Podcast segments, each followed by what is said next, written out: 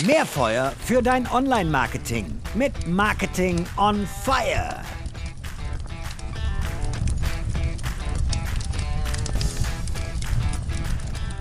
Also, ich fasse ganz kurz und knapp zusammen.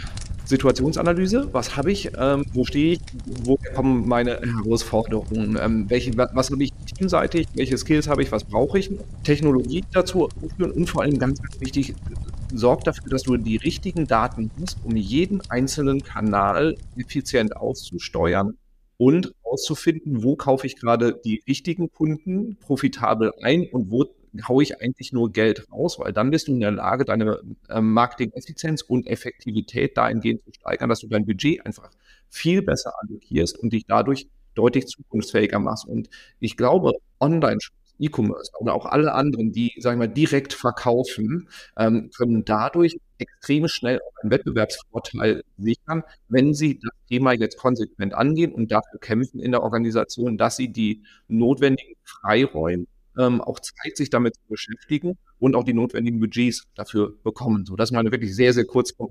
Äh, gar nichts, das war eine super Zusammenfassung. Ähm, vielleicht nochmal die, die Erinnerung von, an, an das, was du gerade gesagt hast.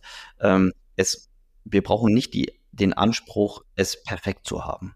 Äh, muss ich auf eine Reise machen und es langt dir erstmal kurzfristig, es schon etwas relativ besser zu machen als in der Vergangenheit und auf jeden Fall besser als der Wettbewerb. Und, ähm, und wir haben ja alle hier im digitalen Marketing die Situation, dass sich der Markt ständig weiterentwickelt und die Playbooks sind ja nicht fertig geschrieben.